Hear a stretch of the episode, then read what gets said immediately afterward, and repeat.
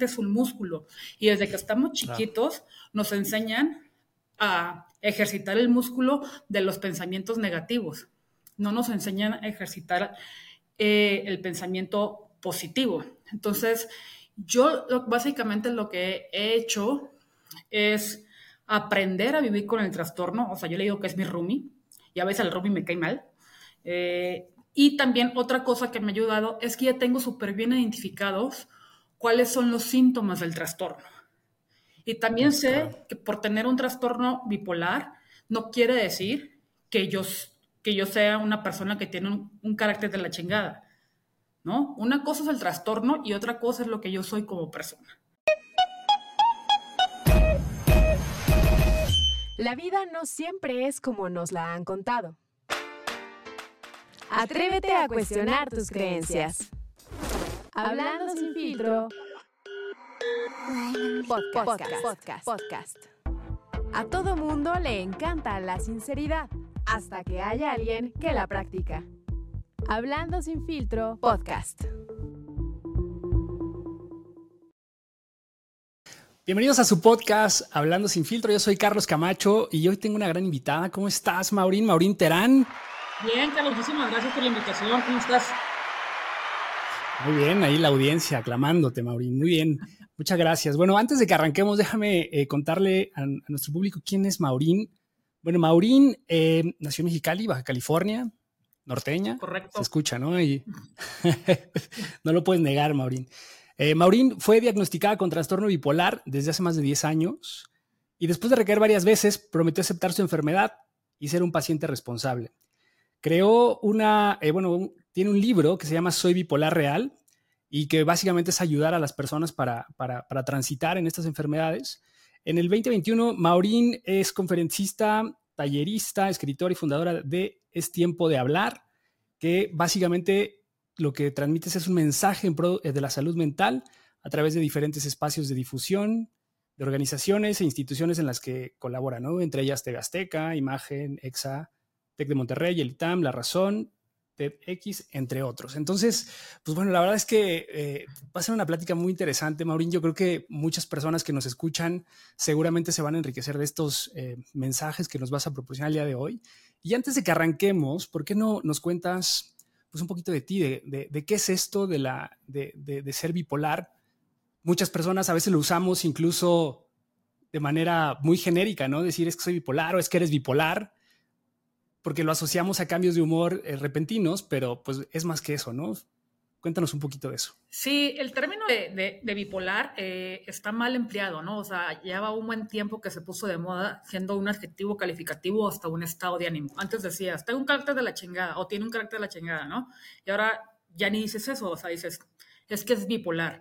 Y yo no soy bipolar, yo lo que tengo es un trastorno mental y el trastorno es el trastorno bipolar. O sea, yo tengo una enfermedad mental y eh, desde hace mucho eh, trato de decir, no soy bipolar, ¿no? O sea, tengo trastorno bipolar.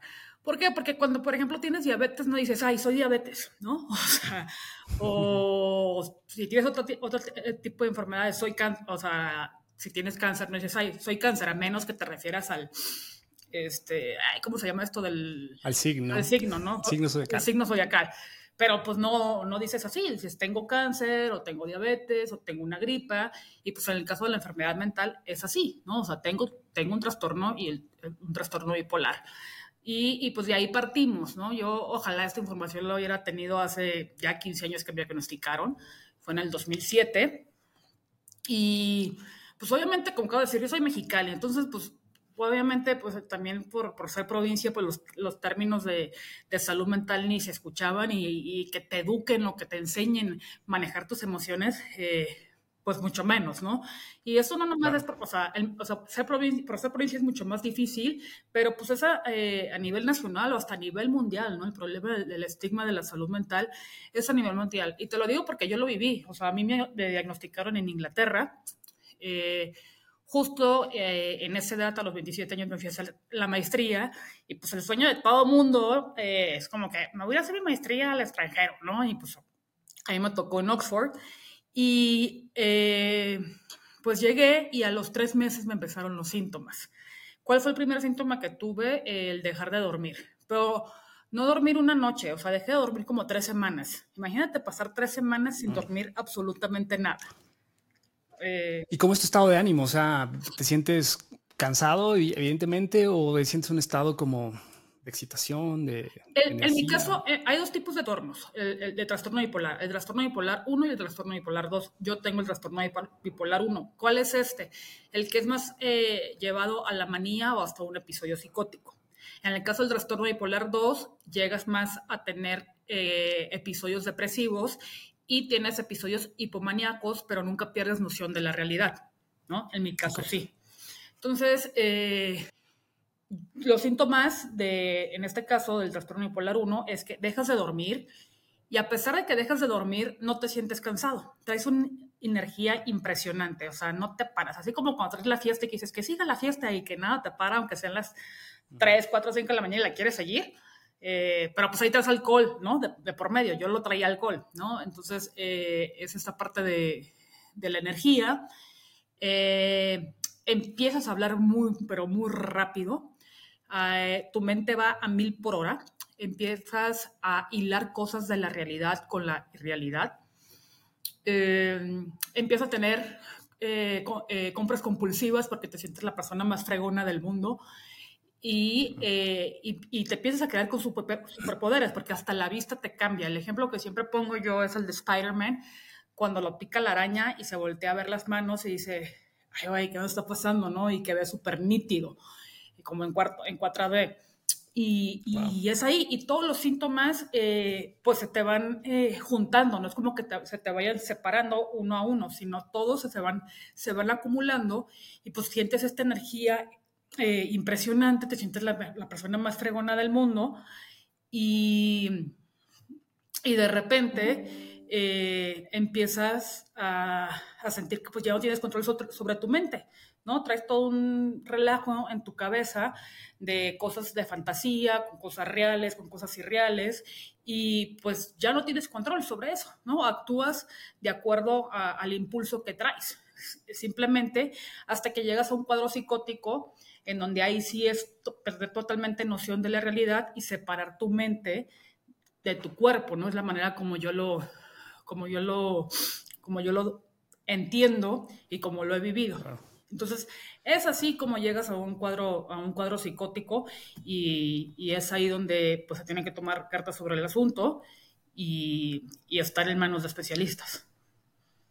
Evidentemente, o sea, por ejemplo, ahora en esto que nos compartes de no dormías, porque a mí de repente me da insomnio y no, o sea, me siento cansado. O sea, después de dos días de no dormir, o hay algo, ¿no? O sea, te, te, vas a la cama o tú simplemente era, no tengo sueño, quiero seguir mi vida, quiero estar, o sea, en esta etapa de manía en donde quiero el rush, quiero hacer cosas en la noche, estás en, una, en un momento de hiperconcentración, quizás creativa, etcétera, o cómo, cómo lo vives en ese momento, porque lo que me compartes también de que tus sentidos se agudizan, pareciera que estás en un estado alterado de conciencia, ¿no? En donde pues, a lo mejor te metes una, una, una, tacha o algo y de repente ves como todo más vivido y te sientes con mucha energía. O sea, es, como un estado de ese tipo, podrías describirlo de esa forma dado las drogas, pero pues he tenido amigos que, que, me explican que cómo se sienten cuando antes tomaban cocaína o ese tipo de cosas. Y yo, ah, pues yo me siento igualito, nada más que yo no me he hecho la droga, o sea, en mi vida me, he metido drogas, ¿no? Entonces, como que ese, ese rush que, que sientes, pues, pues da, nada más que eh, en este caso, o sea, empiezas a, a desconectarte totalmente de lo, que, de lo que tú eres como persona, ¿no? O sea, tengo amigos que les ha tocado verme en crisis y me dicen, lo que me queda claro, Maureen, que cuando tú, o sea, yo le pongo que se me bota el chango, cuando, o sea, cuando has estado el, el, chango botado, eres totalmente otra persona, o sea, no eres tú, eso sí me queda claro. Y está bien que lo entiendan, ¿no? Porque pues estoy en una crisis y estoy pasando, eh, en ese caso, se me detona el trastorno bipolar. Pero, pero sí, o sea, siempre digo, eh, si te a llegar a sentir así, ¿quién quiere dejar de sentirse así, porque te sientes súper fregón, que no tienes límites, o sea, te sientes súper creativo, que todo lo que eh, a lo mejor te daba miedo hacerlo en tus cinco sentidos, en ese estado te vale y te le arriesgas y lo haces, ¿no? Aunado a, a que tu cabeza, pues como lo comento, está a mil por hora trabajando. Y eh, ojalá fuera nada más con cosas reales, no es nada más con cosas eh, reales, o sea, te digo que pierdes parte de la noción de la realidad y es ahí donde empiezas a combinar cosas y a decir cosas este, pues, que no tienen mucha congruencia. Claro, y aquí, o sea, porque escuché también tu, tu historia, ¿no? Y, que algunos amigos te ayudaron, o sea, porque al final, pues como tú lo describes, y quiero también entender esta parte, pareciera como que tú te sientes súper poderoso y que no necesitas ayuda y que eres súper chingón y que en este momento todo va bien, lo que compartes de, de, de, de, estas compras impulsivas, ¿no? Que de repente igual y haces gastos innecesarios y te, te gastas la lana en cosas pues, que no tienen ningún sentido. Alguien tiene que estar al pendiente de esa situación y, y a lo mejor buscar ayuda, ¿no? De manera temprana. O sea, ¿cómo podríamos eh, empezar a orientar a las personas que a lo mejor viven esto? Porque es como lo tuyo que, que nos compartes es una crisis, pero hubo episodios tempranos en donde te daban pauta de estas situaciones en donde a lo mejor empezó gradual y de repente llegó a este punto donde ya fue poco controlable? Empezó gradual, pero igual como la falta de información, pues la gente que estaba alrededor mío no sabía. Entonces, claro. ¿cómo, ¿cómo pides ayuda cuando no tienes la información? ¿No? O sea, eh, y es por eso la importancia de hacer en conciencia sobre las enfermedades mentales, porque las puedes prevenir o puedes levantar la mano y saber, ah, ¿sabes que me siento así? Pues más vale que vaya con con el psicólogo o si de plano necesitas ir con el psiquiatra, pues vas con el psiquiatra. Pero eh, la mayoría de la gente eh, que nos disparamos, o sea, un cuadro psicótico y que, y que dejas venir los, los, síntomas, es porque no tienes psicoeducación, no tienes información de los síntomas de, de la enfermedad. Y por eso llega eso. Y obviamente, si tú no, si tú no sabes, tu entorno menos. No, por supuesto. La verdad. ¿no? Oye, y aparte también es como un tabú, ¿no? O sea, el, hablar de enfermedades mentales evidentemente también se vuelve un tabú, no solo para la persona que lo vive, sino para los, eh, los cuidadores o los familiares, ¿no? A veces también aquí juega un rol importante el decir, y más por la, por la época en la que me compartes, a veces también creo que hemos avanzado mucho y se habla de la terapia como pues, canasta básica, pero en el 2007, que no hace tanto tiempo, pues no era tan común, ¿no? Así es como de, güey, yo no voy a ir al psicólogo si no estoy loco, voy, no voy a ir con una persona que, esté más loca que yo, yo lo puedo controlar, soy así, tengo un carácter fuerte, etcétera. O sea, ¿cómo, cómo fuiste transitando? O sea, está, está cabrón, o sea, re, re, realmente me, me, da mucha curiosidad esta parte, ¿no? Mira, en mi caso, eh, como me detectaron en, Inglaterra, pues imagínate, ¿no? O sea, yo venía de Mexicali y pues mis papás estaban en Mexicali cuando pasó todo este todo este desmadre. Entonces imagínate que le hablan, o sea, quién sabe cómo lo hicieron, pero localiz o sea, después de una o dos semanas localizaron a mis, a mis papás y pues reciben la llamada y le dicen, algo extraño está pasando con su hija y pues la vamos a internar. Eh, es importante que vengan. Entonces, pues agárrate un vuelo de, de San Diego a, a, a, Inglaterra, pues son como 10 horas de vuelo. No les dijeron a qué tipo de, hospital me iban a internar, sino que llegó mi mamá y cuando le dijeron dónde estaba internada yo, pues fue como que el shock, ¿no? En la madre, ¿no? Pues porque está en un hospital psiquiátrico eh, mi hija, ¿no? Y afortunadamente uno de los doctores de ahí era chileno y dijo, no, pues ella, este, latinoamericana, mexicana, súper aprensivos, si aquí apenas, este, somos un poco más abiertos sobre la salud mental, pues creo que lo mínimo que puedo hacer es ir explicarle qué le está pasando a su hija. Y pues ya le dijeron, su hija tiene trastorno bipolar 1 y mamá dijo, pues, ¿y esto con qué se come? O sea, ¿en qué momento? O sea, mi hija va a volver otra vez a ser la misma de siempre, este, ¿cuánto tiempo va a estar aquí? ¿Cómo, o sea, ¿qué, ¿qué, sigue? O sea, ¿se va a lidiar? O sea, un chorro de dudas, ¿no? Y Claro. Porque pues no es lo mismo que te, que te diagnostiquen de una, de una enfermedad conocida o que tengas información, aunque sea poquita, a una, una, enfermedad, una mental, dos, estoy en un hospital psiquiátrico, tres, qué chingados es el trastorno bipolar, ¿no? Entonces, claro. eh, pues todo eso lo, por, por, parte de mis familiares lo, lo vivieron. Yo no podía volar, eh, obviamente por, por, por, el estado de crisis que, que, estaba, porque fue, ha sido el más fuerte, o sea, e, ese y estuve tres meses internada. Hay veces que te sacan los, te dan permiso de salir los fines de semana porque es una manera de reinserción a tu vida cotidiana la que llevabas antes, ¿no? Porque pues no te pueden tener como que en la burbuja del hospital psiquiátrico. El hospital psiquiátrico no es como lo ponen en las películas de terror, ni mucho menos. Eh, y los psiquiatras tampoco no son malos como todo el mundo piensa. Es un, es un doctor más. Y a los tres meses me dan de alta me acuerdo que era como finales de noviembre más o menos, y me regresan a Mexicali. Y lo que me topo en Mexicali es de que, pues no digas que estuviste en un hospital psiquiátrico o no digas que tienes trastorno. Eh, ¿Por qué? Porque al final de cuentas mis papás también pasaron por el estigma, ¿no? O sea, y aceptarlo. O sea, no es lo mismo como lo comento. Es decir, mi hija eh, tiene, tiene gripa o le dio una trombosis o le dio hasta, algo como el COVID, ¿no? Dices, antes decías COVID y ¡fum! todo el mundo te rechazaba y corrías. Ya, ya se te da pena decir que tenías COVID, ¿no? Por, por esa parte pues algo así se vive con, el trastorno, ¿no? A, a, quien le gusta decir que tu hija tiene una enfermedad mental, este, que no es sinónimo de loca, pero para todo el mundo estoy loca, eh, y, pues era un rechazo total, ¿no? Hacia, hacia la enfermedad. Igualmente mis amistades también me decían, es que no digas que tú tienes eso. Y yo, pues es que yo dentro de mí decía, pues es que yo sí estuve internada, o sea, sí tengo algo, pero pues, pero pues yo también lo rechazaba, porque pues era... Claro el miedo yo creo que se genera muchas veces por la falta de información que hay ante ciertas cosas y miedo a lo, y es como a lo desconocido. Pues si es desconocido, infórmate, ¿no? O, ve cómo, o sea, cómo tener eh, el miedo como amigo y no como enemigo. Y entonces, pues, alrededor mío había puro miedo hacia, hacia lo desconocido, hacia la enfermedad. Y pues me tardé siete años en aceptar la enfermedad. Eh, siete años estuviste como en negación constante entre, o sea, ya estoy bien, no pasa nada, fue un, episodio en mi vida. O sea, no es necesariamente esto, ¿no? Porque a veces también creo que ah, hemos caído a veces en este positivismo tóxico, que también te he escuchado hablar de él, en donde de repente tenemos mucho hoy en las redes de, pues controla tu mente y parece que las emociones y la inteligencia emocional y todo este rollo, que yo creo que es positivo. La verdad es que yo creo que trabajar en ello es importante, sentir las emociones creo que también, pero en este caso, cuando hay un descontrol, porque esto ya es un descontrol químico, ¿no? A nivel ya de tu organismo, de tu cerebro, algo está fallando, no están, eh, pues, pues estos neurotransmisores que se están generando de manera correcta.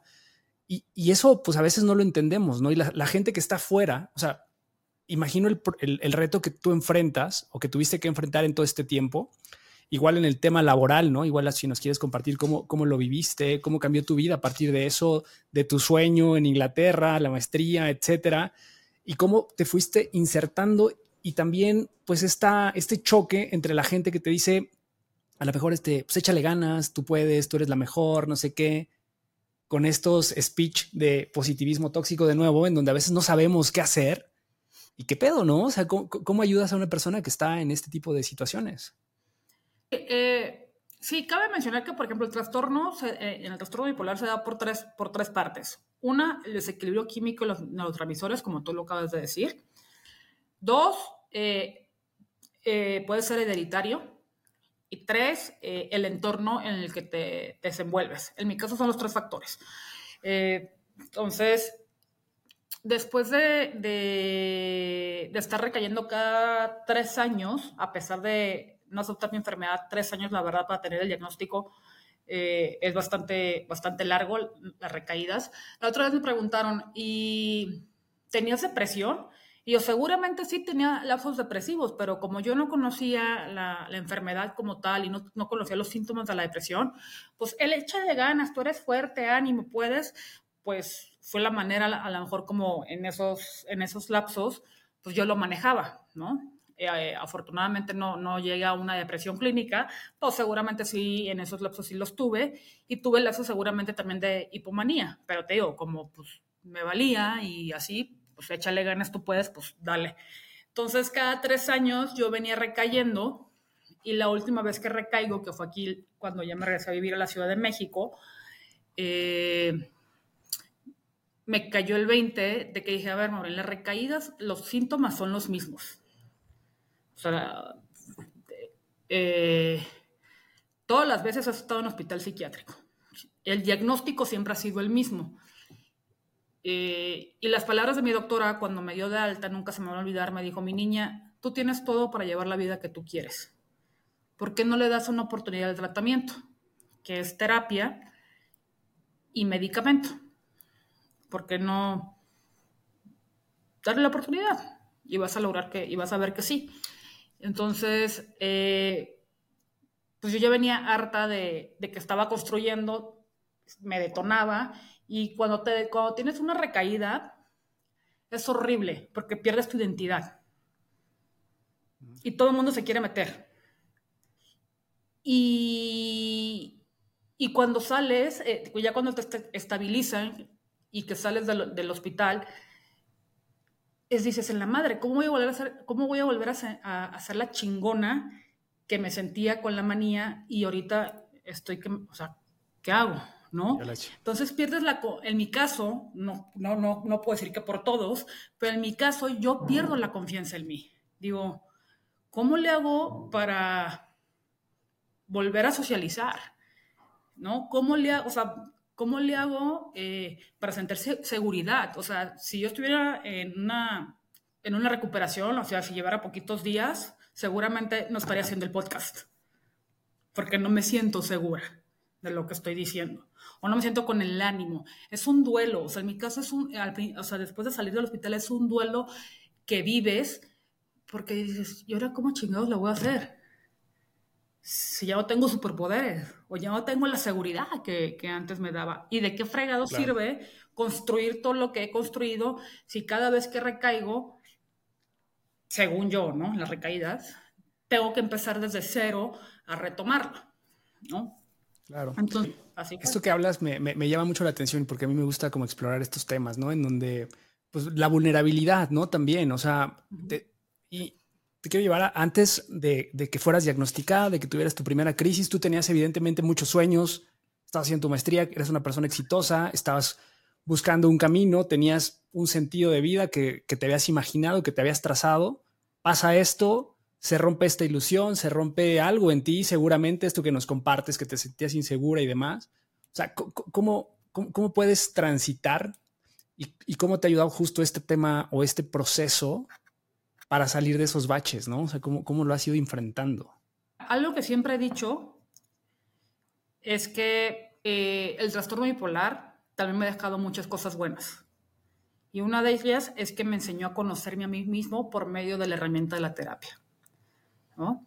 Eh, cuando yo acepté mi enfermedad, yo ya no estaba recayendo cada tres años. Me tardé ocho años en volver a recaer. O sea, pasar ocho años en, eutimia o en estabilidad, como, como, como los doctores lo mencionan, es, es bien difícil. Pero yo no lo hubiera logrado, o no lo he logrado, eh, sin las herramientas que la terapia me ha dado, ¿no? Ahorita estoy tomando también un diplomado de mindfulness que me está ayudando muchísimo porque es enseñarte a vivir el, el, presente, estar consciente de lo que estás viviendo y las emociones que, que se te vengan, sí las sientes y las vives, pero las vives y pasan, porque al final de cuentas las emociones no se quedan, las emociones eh, pasan, ¿no? A mí me da mucha risa cuando una persona me dice, puta, este día estuvo la chingada. Y yo, ¿es neta? ¿Todo el día estuvo de la chingada? O tú estás diciendo nomás fijarte en las cosas malas, porque al final de cuentas también la mente es un músculo y desde que estamos chiquitos nos enseñan a ejercitar el músculo de los pensamientos negativos, no nos enseñan a ejercitar eh, el pensamiento positivo. Entonces, yo básicamente lo que he hecho es aprender a vivir con el trastorno, o sea, yo le digo que es mi roomie, y a veces el roomie me cae mal, eh, y también otra cosa que me ha ayudado es que ya tengo súper bien identificados cuáles son los síntomas del trastorno. Y también sé que por tener un trastorno bipolar no quiere decir que yo, que yo sea una persona que tiene un, carácter de la chingada, ¿no? Una cosa es el trastorno y otra cosa es lo que yo soy como persona. ¿He tenido que cambiar muchísimos hábitos de mi, de mi vida? Sí. O sea, me da risa porque tengo unos amigos que tiro por viaje cada fin de semana eh, salimos y la, ellos la siguen hasta las 4 o 5 de la mañana y yo neta, o sea, a la una o dos más tardar, o a veces digo a las 12 adiós, me voy, ¿no? O sea, no... ¿Por qué? Porque sé que tengo que cuidar mi sueño. ¿Por qué? Porque sé que tengo que, tomar que tomo medicamento y voy a llegar y me lo voy a tomar tarde y eso, tiene, mis medicamentos tienen efectos secundarios y uno de ellos es la somnolencia. Entonces, si yo sé que tengo actividades al día siguiente, eh, pues no me desvelo, ¿no? O sea, lo más, lo más tarde que me llego a desvelar es a las 10. Me dicen, Babrín, eh, pisteas. Antes pisteaba un poquito más, o sea, una, dos copas de vino y a lo mejor una chela me la podía tomar, pero eh, desde el año pasado me cambiaron el medicamento y ese medicamento no hace cortocircuito con el alcohol y me da unas taquicardias, Carlos, o sea, nomás de, de, recordar la, la, sensación, digo, pero qué necesidad tengo de pasar por eso. Y a veces lo que sí me puedo tomar a lo mejor es una chela o dos máximo y ya hasta ahí llego, ¿no? O sea, no, no, no más. Entonces sí hay muchísimos hábitos que he tenido que cambiar por tener el trastorno y porque me tengo que cuidar.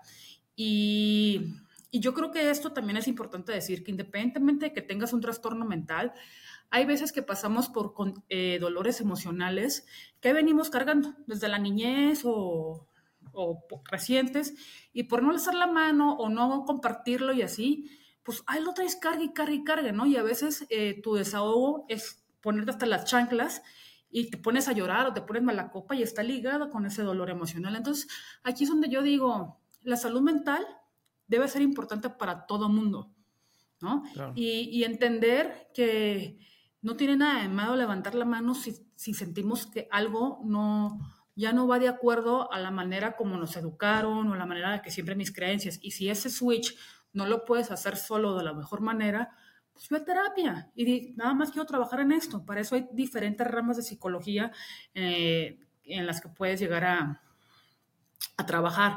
Entonces yo creo que si yo no hubiera tenido el trastorno, yo seguramente nunca hubiera ido a terapia, o quién sabe, porque sí, desde chiquita he sido muy de hacer introspección eh, de lo que siento, ¿no? Y como que siempre he sido muy definida en ciertas cosas que, que sí quiero, pero eh, creo que el trastorno me, me, me lleva a, a, ser mucho más objetiva sobre de las, de ciertas situaciones que, que vivo al día a día. Eh, no esquivarlas, simplemente eh, analizar de qué manera eh, es la mejor de resolverla y la decisión que tome siempre estar consciente que la única persona responsable de esa decisión soy yo. Y llegar a, se escucha bien fácil, pero llegar a esa, a esa reflexión solamente te lo da, yo digo que la terapia. Ya, o sea, solo, a menos que, trabajes muy cabrón en ti y, y tú busques sus propias herramientas que te funcionan, ¿no? Claro, me encanta, me encanta esta, esto, esta reflexión que acabas de hacer, porque justo en este espacio promovemos mucho la terapia, ¿no? Porque al final creo que todos tenemos, o sea, independientemente de que tengas un trastorno o no, o, o que hayas padecido depresión o no, creo que inconscientemente a veces no nos conocemos, más bien el problema es que no nos conocemos. Y la terapia justo te ayuda a esto, eso que, acabas de, de, de, contarnos, creo que es la clave de todo, ¿no? O sea, empezar a conocerte y empezar a generar estas herramientas que en tu caso, pues quizá no son la solución como tal al problema, pero sí te dan un set para afrontarlo, ¿no? Y para cuando se presenten estos triggers que tú ya conoces y identificas, pues también, pues tú puedas reaccionar con anticipación y prevenir un, una recaída como, como las que has experimentado pues graves, ¿no?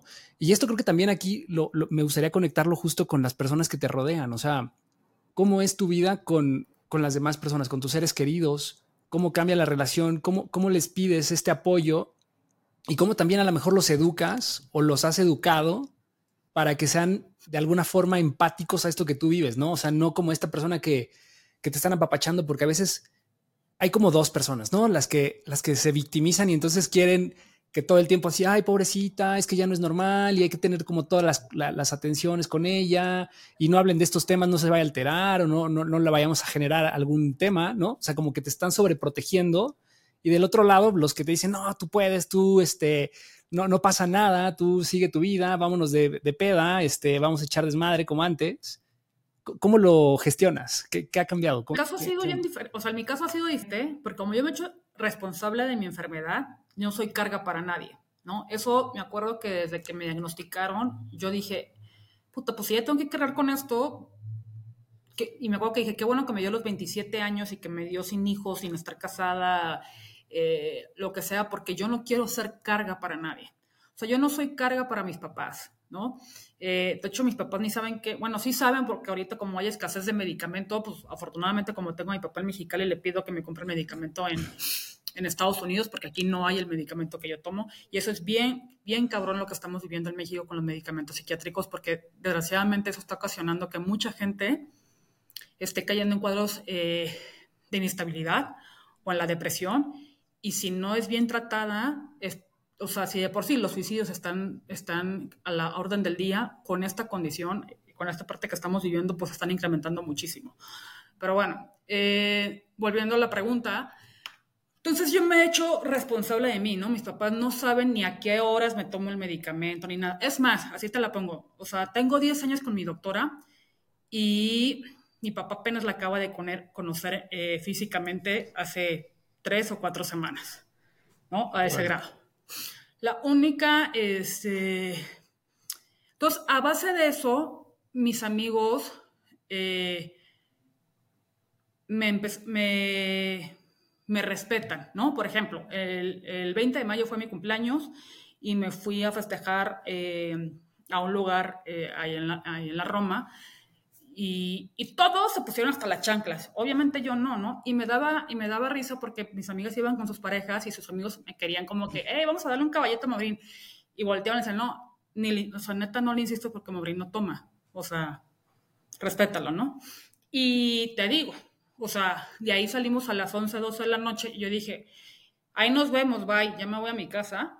Y estos, ah, es que nosotros vamos, nos vamos a ir al otro adentro, que no sé qué, bla, bla, bla. Y todos, te lo juro, dijeron, seguramente Moreno nos va a alcanzar. Ya se va a ir.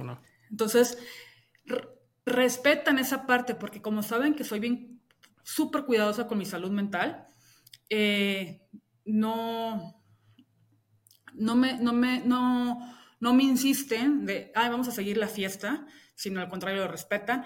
Y cuando he recaído, que justo recaí el año pasado eh, y en la pandemia también, eh, eh, me acuerdo que dijeron, es que Maurín se dejó de tomar el medicamento. Y mis amigos dijeron, no, Maurín lo que último que va a dejar de tomar es un medicamento. Y eso es bien importante resaltar, que independientemente que estés tomando, como yo le digo, que soy paciente responsable, todos los días tengo el red flag de que puedo empezar a recaer.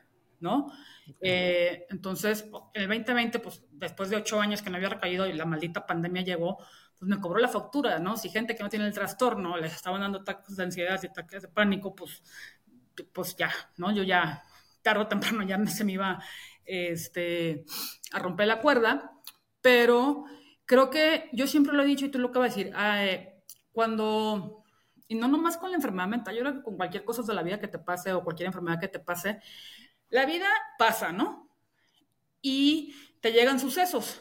Y yo siempre que digo que digo, es cuando empieza el partido. Si te llegan unos sucesos fuertes, como mi diagnóstico, pues estoy en, medio de la cancha, ¿no?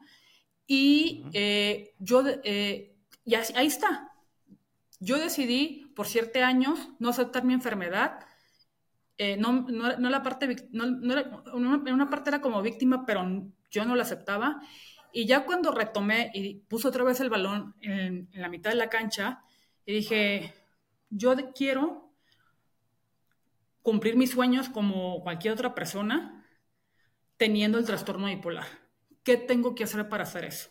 Para llevar una, la vida que yo siempre he querido hacer y la he querido construir.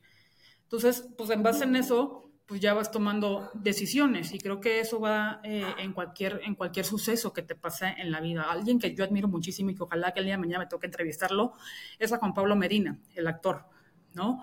Que perdió su pierna y, y, su miedo más grande era morirse, ¿no? Y ahorita lo ves y obviamente eh, pues, trae un mindset bastante, bastante cabrón, pero él está decidiendo cómo vivir ese suceso.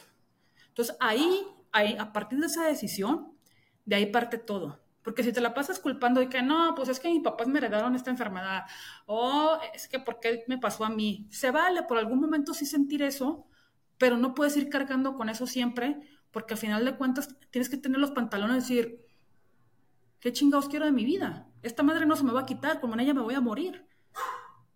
Y me he dado cuenta que, pues, independientemente de ello, pues, lo puedo hacer, ¿no?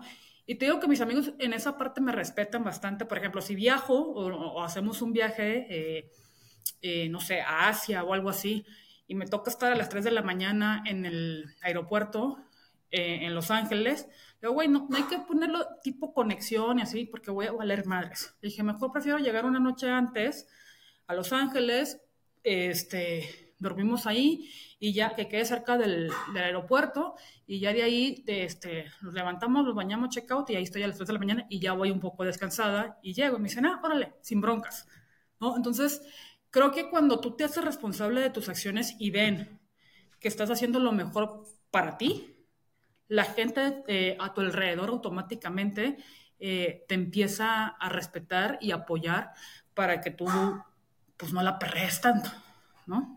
Claro, pero, todo parte justo de esto que, comentas, ¿no? De, conocerte, de ser, hacerte responsable, de quitarte el papel de víctima, ¿no? Porque también creo que eso le da mucho sentido también a cuando vivimos situaciones complicadas, ¿no? O sea, de repente puedes caer y decir, pues ya, o sea, yo ya mi vida se arruinó y no va a hacer nada, y tú en tu caso lo estás transformando, pero esto que nos compartes de las recaídas, o sea, han sido igual que la primera vez, o evidentemente con todo esto que has desarrollado, pues tú lo percibes que es una recaída por, los momentos que estás viviendo, pero lo gestionas mejor.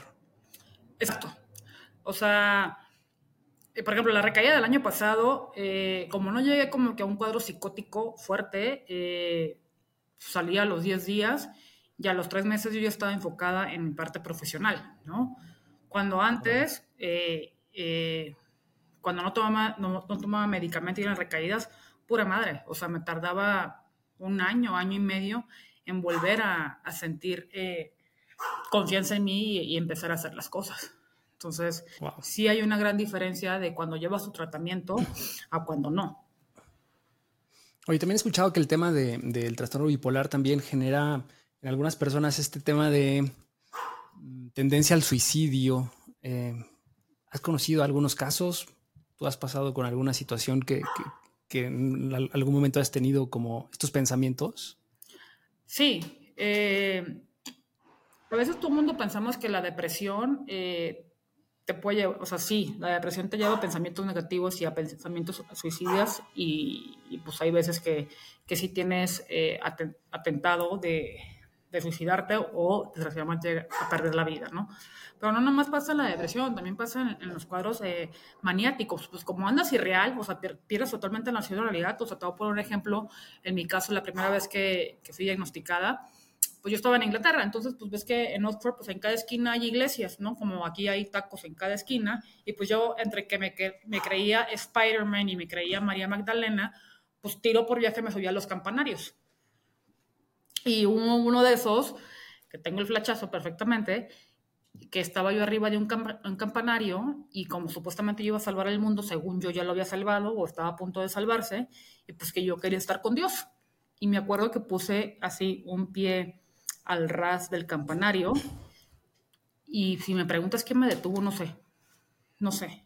Pero hay, mucha, eh, hay, este, hay muchas personas que se, se suicidan por estar en este estado de manía y por no tener noción de la realidad pues la pierden y se pueden eh, poner en peligro su vida, ¿no? O sea, bien dicen que por una enfermedad mental no te mueres directamente, pero sí puede ser este, un efecto secundario a la muerte. ¿no? Pues, este no, está súper cabrón. Oye, y ahora, este, pasando ya como este tema o esta labor que hoy estás haciendo justo en donde pues estás ayudando y, creando conciencia, ¿no? En las personas que, que impactas, ¿Cómo ha sido eh, este proceso? O sea, ¿por qué decidiste hacerlo y, hoy qué estás experimentando con estos grupos que, has creado, las personas con las que te relacionas, los retos que todavía ves en torno a estos temas? Y, pues como lo decías también, o sea, quizás hoy estamos minimizando los problemas mentales, incluso desde el gobierno, de, que no hay los medicamentos necesarios para atender a los pacientes. Y los pacientes que están en esta situación que a lo mejor no tienen acceso a terapias o al especialista o a los medicamentos? O sea, ¿cómo enfrentamos estos retos? Eh, sí. Eh, ¿Cómo fue que inicié la, asociación de Es Tiempo de Hablar? Yo me acuerdo cuando me diagnosticaron con el trastorno que estaba en Inglaterra, yo decía, es que enséñeme a alguien que tenga lo mismo que yo y que esté llevando una vida normal o que esté cumpliendo sus sueños. Y no había, y eso que estaba en Inglaterra. Para mi maldita suerte, quien se, quien se detonó justo en el mismo año que yo fue Britney Spears en el 2007. Y fue cuando se rapó, que se puso súper agresiva con los medios de comunicación y que no sé qué. Y eh, supuestamente tiene o trastorno bipolar o trastorno límite de personalidad o puede llegar a tener los dos, ¿no? Entonces yo decía, puta, pues es que yo no quiero llegar a, a, lo que está ella, ¿no? O sea, enséñame dónde diablos hay alguien. Y pues no, no había, ¿no? Y llego a Mexicali y pues de repente salió que Catherine Zeta Jones tiene trastorno bipolar y que iba a ser, que ella había decidido por, por voluntad propia este, ser internada porque Michael Douglas tenía cáncer, entonces era un, algo muy fuerte para ella. Entonces dije, bueno, esa estaba más de acuerdo a lo que yo estoy buscando, ¿no? Y luego salió Ari Telch, pero Ari Telch estaba en, en aquella entonces lo, lo entrevistaban y estaba en, en, estado de hipomanía. Y yo decía, es que ¿cómo diablos va a la entrevista en estado de hipomanía, ¿no? Entonces dije, bueno.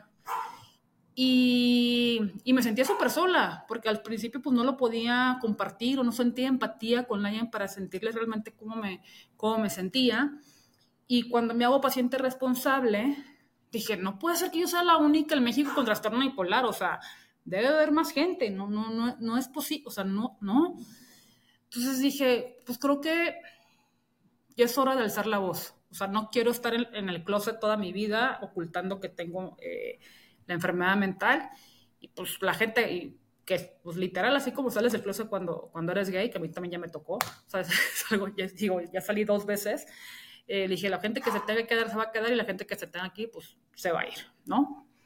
Y así decido eh, eh, alzar la voz compartiendo mi testimonio en una plática de TEDx en el 2018 y nunca imaginé lo que iba a pasar con, o sea, con esa plática. De hecho, ahorita está en YouTube y tiene más de 75 mil views, algo así. Pero me bajo del escenario y y una persona me dio un abrazo así que dije, puta, este es el abrazo que necesitaba desde hace mucho tiempo, ya sabes. Y es porque en su familia también hay trastorno bipolar de esa persona. Y luego me decían, ah, es que mi novia, o es que eh, mi mamá, o es que yo me, identifico con lo que tú dijiste, es que no sé qué, bla, bla. Y ahí dije, wow, o sea, no estoy sola. Hay mucha gente que está en silencio por miedo de ser rechazados y a ser juzgados. Y dije, y yo no, no, más, no, no quiero nada más dar conferencias, que sí las doy sí me gusta dar conferencias, ¿no? O estar compartiendo en mis redes sociales eh, solamente mi testimonio y así, que sí lo hago, pero que no quiero nada más llegar ahí. O sea, creo que en México la salud mental es un privilegio y no es un derecho, y creo que hay muchísima trabajo que hacer.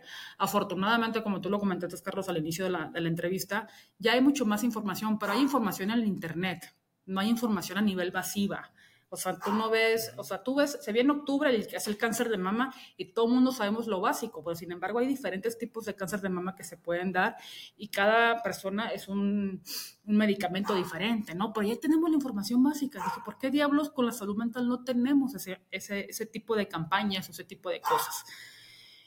Y, y dije, creo que la única manera de empezar a lograrlo es por medio de una carrera, ¿no? O sea, por medio de que la gente cada vez se involucre más y todo el mundo sabemos que el ejercicio es bueno para la salud mental y pues creo que ahí lo puedo hacer, ¿no? Y dije, ajá, ¿y qué necesito para hacerla? No, pues me dijeron, pues necesitas una asociación civil. ¿Y cómo se hace? Y ya pregunté, ¿no? Y a la par dije, es que yo sola con la asociación civil no lo voy a lograr, necesito aliarme. Y creo que la primera alianza que debo hacer es con los psiquiatras, porque si la gente está viendo que los psiquiatras con un paciente o con varios pacientes están trabajando en conjunto por lo mismo, pues es como que mucho más... Eh, eh, tiene más empuje, ¿no? Tiene más empuje y más credibilidad, ¿no? De que realmente hay un estigma hacia la salud mental. Entonces así fue como empecé a hacer alianza con el voluntariado del Instituto Nacional de Psiquiatría Ramón de la Fuente, con el Instituto, eh, con la Asociación Psiquiátrica Mexicana, con la Asociación Psiquiátrica Mexicana Infantil, eh, con la International, Bipolar Disorder eh, también. entonces, pues dije, pues voy a tocar puertas. Y al principio me ponía la verdad bien nerviosa porque estar enfrente de un psiquiatra que no era el mío y decía, es que estos cabrones me están evaluando si realmente soy paciente responsable o, no. Pero, o estás en etapa maníaca. ajá, dije, capaz de que estos me dicen, vete al hospital o están, eh, o lo que me estás diciendo no te creemos ni madres. Y poco a poco, eh, pues se me fue quitando ese miedo, que yo creo que era yo misma el que, que me la estaba ocasionando. Y pues así fue como afortunadamente con, eso, con las principales eh, asociaciones eh, psiquiátricas eh, de México y con el instituto, pues he venido trabajando desde el año pasado. hicimos la primera carrera por el bienestar emocional y la salud mental, en donde tuvimos 1.500 participantes y 19 patrocinadores. Y cabe mencionar que parte de las ganancias de esta carrera, pues algo que es bastante, todo es caro en la salud mental, pero pues creo que el medicamento es un 50 o 60% de, de importancia para que un paciente esté estable, entonces se lo damos al voluntariado del Instituto Nacional de Ramón de la Fuente para compra de medicamentos para personas de bajos recursos. Y este año estás cordialmente invitado, igualmente la vamos a hacer, es en, eh, el mismo lugar que el año pasado, en el Foro Sol. Este, eh, esperamos que eh, incrementar a 2000 a 2.000 participantes. Eh, continuar con el apoyo que tuvimos de los patrocinadores del año pasado y nuevos que se quieran. Este año ya se empezaron a unir, a unir nuevos.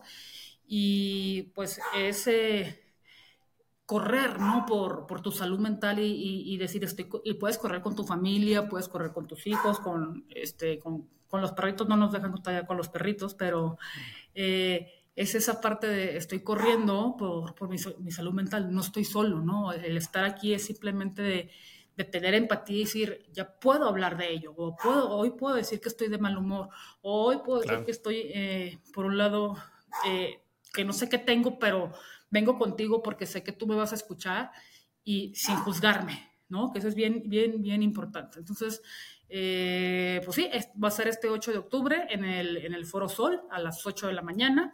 Eh, son 3 kilómetros y 5 kilómetros y pues, es una carrera con causa doble. Una, crear conciencia de la salud mental y dos, apoyar a los más necesitados eh, en su tratamiento de salud mental por medio del voluntariado del Instituto Nacional de Psiquiatría Ramón de la Fuente.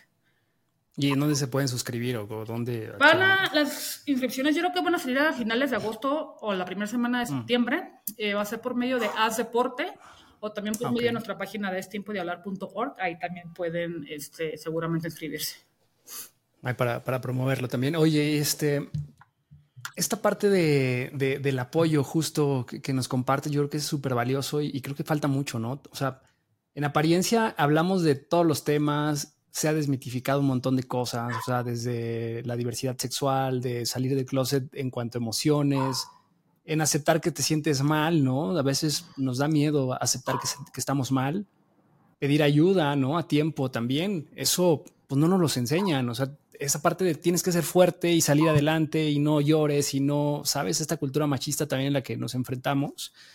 Pero, ¿qué consejos, así como también para ir redondeando este capítulo, le pudieras dar a esas personas que quizás ahí eh, nos están escuchando y se sienten identificados o identifican algún caso de algún familiar cercano que probablemente algún comportamiento temprano que pudieran darles estas señales de, a lo mejor es momento de, de, de tener la opinión de un especialista, ¿no? Eh, yo creo que la primera parte es que te ganes la confianza y la empatía de la persona que se siente mal. Eso es lo primordial. Eh, porque si tú llegas y lo juzgas o le dices a esta madre de échale ganas, eh, o hay, hay gente peor, que la está pasando peor que tú, ¿eh? en el caso que, que, estés así. Nunca sabes, ¿no? O sea, creo que compararte es la peor estupidez que, hay. Entonces yo creo que eh, a los amigos y a las familias cercanas que, están, que ven a una persona que, que está pasando por un momento, primero se gana la confianza. Siempre el ejemplo que pongo es, por ejemplo, cuando una persona se pone mala copa, ¿qué haces? O le das por su lado o vas en contra. O le das por su lado. Porque si vas por contra no vas a sacar nada. O sea, no, si, te vas a, si le das en contra no, te va a entregar las llaves. Se va a poner más necio y la va a agarrar contra ti. Pues si tú te la sabes manejar y dices y no sé qué, bla, bla, bla, bla, cuando menos piensas tú llevas a tener las llaves en tus manos y lo vas a convencer. Entonces, también digo a veces que a veces la, la, la, gente más cercana a ti a veces no es el mejor apoyo. Por eso tienes que buscar a alguien con quien sentirte con esa contención y con esa eh, empatía, ¿no? Porque tiene que ser alguien que esté, no va a pasar por lo mismo que tú, pero va a pasar por algo similar que tenga la misma emoción o el mismo sentir bajo ese suceso.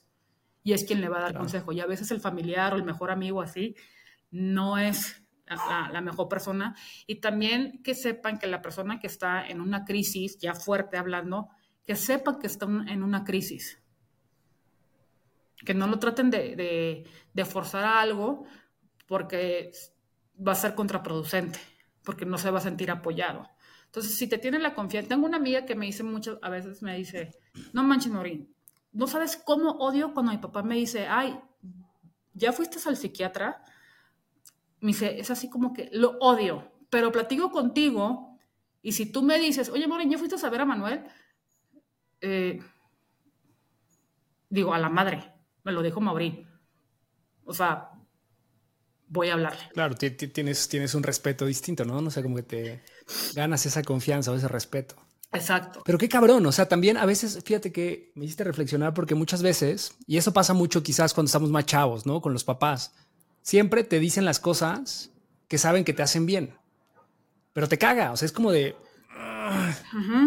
No sabe, está ruco, este, ya en mi época no es eso, son otros tiempos, etcétera. No lo aceptas. Exacto. Pero después de un tiempo te das cuenta que tenían razón y que lo hacían porque te amaban. Exacto. Pero, pero, pero, pero acá, o sea, no es lo mismo cuando estás en una etapa de rebeldía en la adolescencia a cuando tienes un problema mental. O sea, evidentemente las personas que padecen esto, este tipo de, afecciones, pues no se dan cuenta, no saben probablemente que, que, lo están padeciendo. Y creo que la gente que está alrededor, pues tendríamos que ser como muy cuidados, muy atentos también a estos cambios de comportamiento, que creo que lo haces maravilloso, ¿no? En empezar a concientizar a la gente de cómo se vive, ¿no? Cómo se empieza a expresar este tipo de, de condiciones. Y pues al final es como irte acercando, ¿no? Tampoco dejarlo, porque imagínate también estos temas de suicidio, pues a veces hay personas que se sienten desmotivadas y a lo mejor por, un, por una palabra, por una compañía, por un acercamiento distinto, pues cambias ese mindset y, y pides ayuda, vas a un especialista, ¿no? Ahora, en, torno de este tema de los especialistas, o sea, ¿cuál es el grupo de personas que te atienden? ¿Con quién tienes que ir? Ya mencionabas al psiquiatra, pero también mencionabas al, psicólogo. O sea, ¿es, un grupo multidisciplinario o cómo, es que se, lleva a cabo este seguimiento?